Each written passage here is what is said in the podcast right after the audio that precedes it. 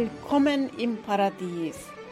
Unter paradiespodcast.com findest du Themen, wie du dein Leben in Fülle, Freude und Faszination erlebst.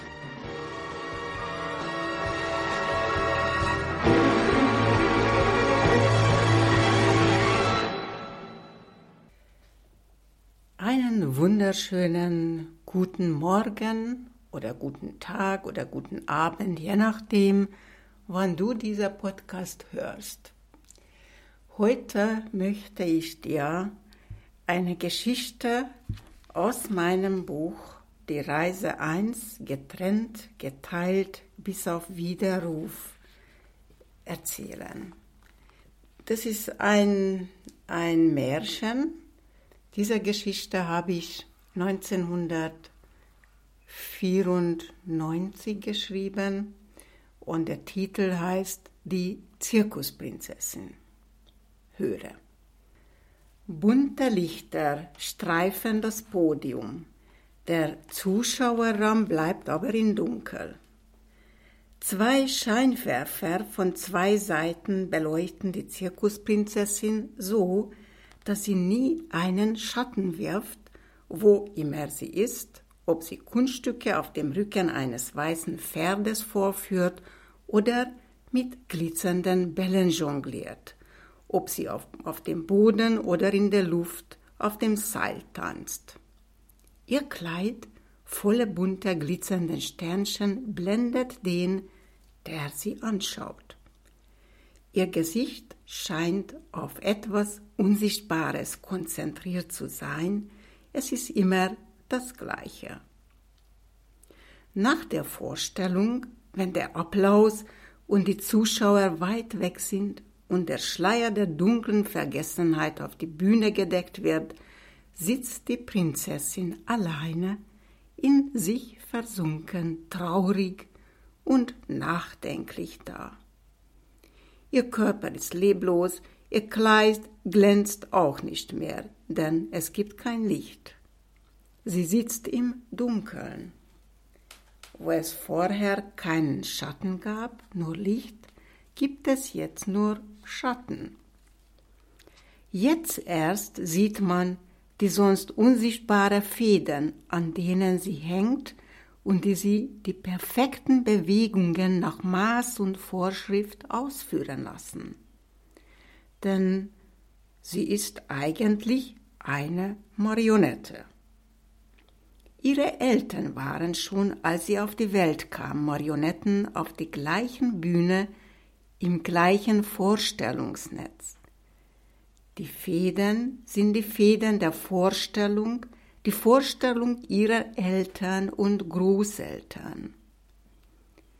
Solange die Prinzessin auf der Bühne ist und voll beschäftigt, denkt sie nie darüber nach, dass ihr Leben auch anders sein könnte, als nur an Fäden gezogen zu werden, die Vorstellung von anderen zu erfüllen.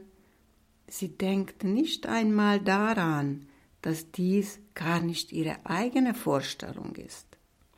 Sie tanzt und hopst, wie es alle Zirkusprinzessinnen vor ihr schon immer getan haben. Nur in der späten Nachtstunde im Dunkel fällt ihr auf, dass sie an Fäden gebunden ist. Die Zirkusprinzessin hat aber Sehnsucht nach etwas anderem. Sie weiß noch nicht nach was. Ob es überhaupt außer dieser Bühne noch etwas gibt?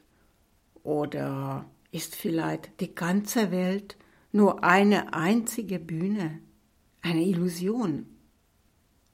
Was ist die Wahrheit? Was ist die Wirklichkeit? Dicke Tropfen rollen ihr Gesicht herunter und hinterlassen bunte Streifen, als sich die Farben ihrer Maske durch die Tränen auflösen. Plötzlich taut der Klon neben ihr auf.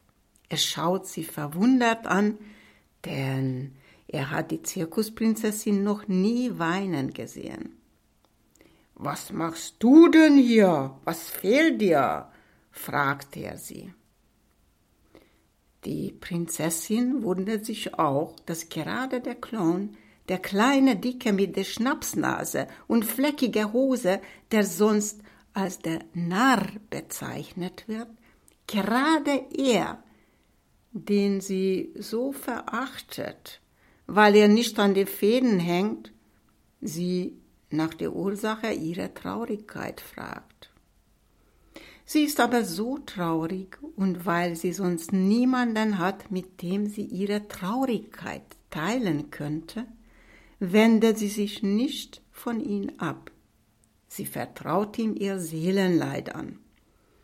Sie erzählt von ihrem Unglück, das sie erkannt hat, dass sie als Marionette an einer fremden Vorstellung hängt, dass sie angebunden ist und dass sie starke Sehnsucht hat, sich zu befreien.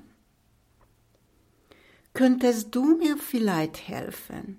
Du bist nicht angebunden, du kannst dich frei bewegen. Könntest du mir ein Messer bringen und die Federn durchschneiden? Ach, lieber Klon, tu es, hilf mir. Schauen wir mal, sagt der Klon mit ernstem Gesicht. Weißt du, was passiert, wenn du nicht mehr an den Federn hängst? Hast du dir schon darauf vorbereitet? Übernimmst du die Verantwortung dafür? Denn ich kann dir nichts garantieren. Oh Klon, du kennst die Welt besser. Erzähl mir darüber, was auf mich wartet.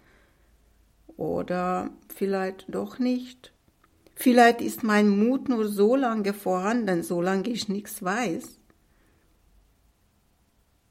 Du musst vor allem wissen, so der Clown. Und er grinst, dass ihm der Mund bis zu den Ohren verläuft. Dass es nicht nur diese eine Vorstellung gibt, wo du herumhopst, sondern noch eine ganze Menge andere. Die ganze Welt besteht nur aus einem einzigen großen Podium. Und da laufen viele, viele Vorstellungen. Wenn du diese Vorstellung verlässt und keine andere hast, woran du dich binden kannst, fällst du ganz schön ins Nix. Du müsstest so herumhopsen wie die Trapezspringer. Du kennst doch die vier Geschwister, die bei uns ihre Trapezkunst vorführen. Wenn du sie schon beobachtet hast, sie haben immer entweder ein Seil, eine Hand oder einen Fuß ihrer Geschwister, um sich daran mit der größten Genauigkeit und Geschichtlichkeit kurz festzuhalten, dann aber wieder loszulassen. Wenn du deine Federn anschaust und genau hinschaust, wirst du sehen, dass sie nicht an dich gebunden sind, denn sie brauchen dich nicht. Du hältst sie fest, weil du Angst vor dem Nix hast. Du brauchst niemanden, der dir die Federn durchschneidet. Du brauchst sie bloß loszulassen. Und es ist nur Übungssache, dass man dann nach den Federn der richtige Vorstellung greift. Andererseits gibt es sowieso keine falsche Vorstellung.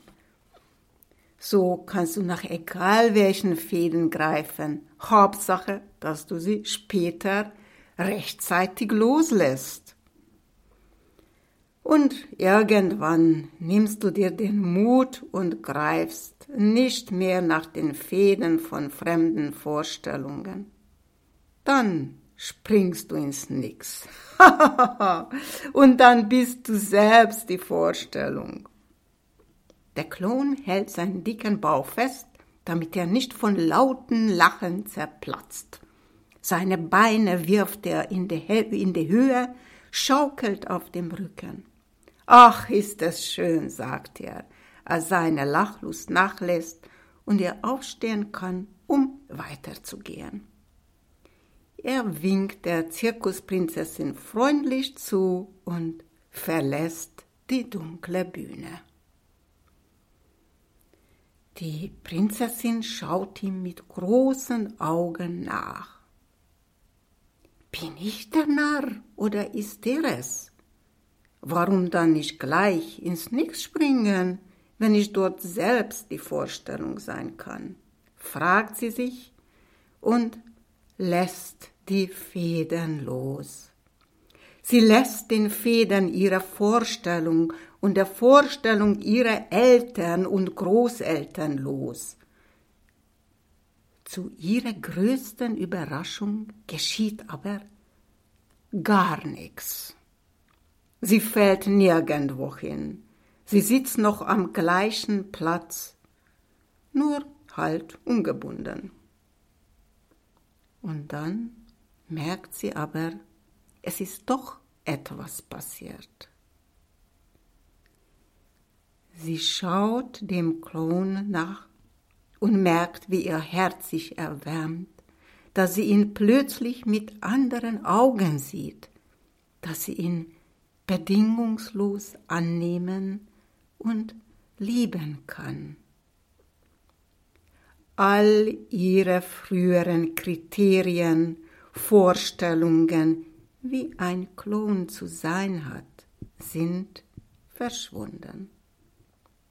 Ich bin frei, ich könnte jetzt aufstehen und gehen, fällt ihr ein, und sie tut es. Sie merkt gar nicht, dass sie dabei ihre eigene Vorstellung geworden ist. Ich wünsche dir, dass du den Mut hast, alle Vorstellungen loszulassen und ins Nix zu springen. Und ich freue mich auf deine Rückmeldung ich freue mich, wenn du meinen Podcast abonnierst und weiterempfehlst. Und wenn es dich interessiert, kannst gerne bei mir das Buch auch bestellen. Schreibe einfach eine E-Mail. Alles Liebe. Tschüss. Herzlichen Dank für das Zuhören.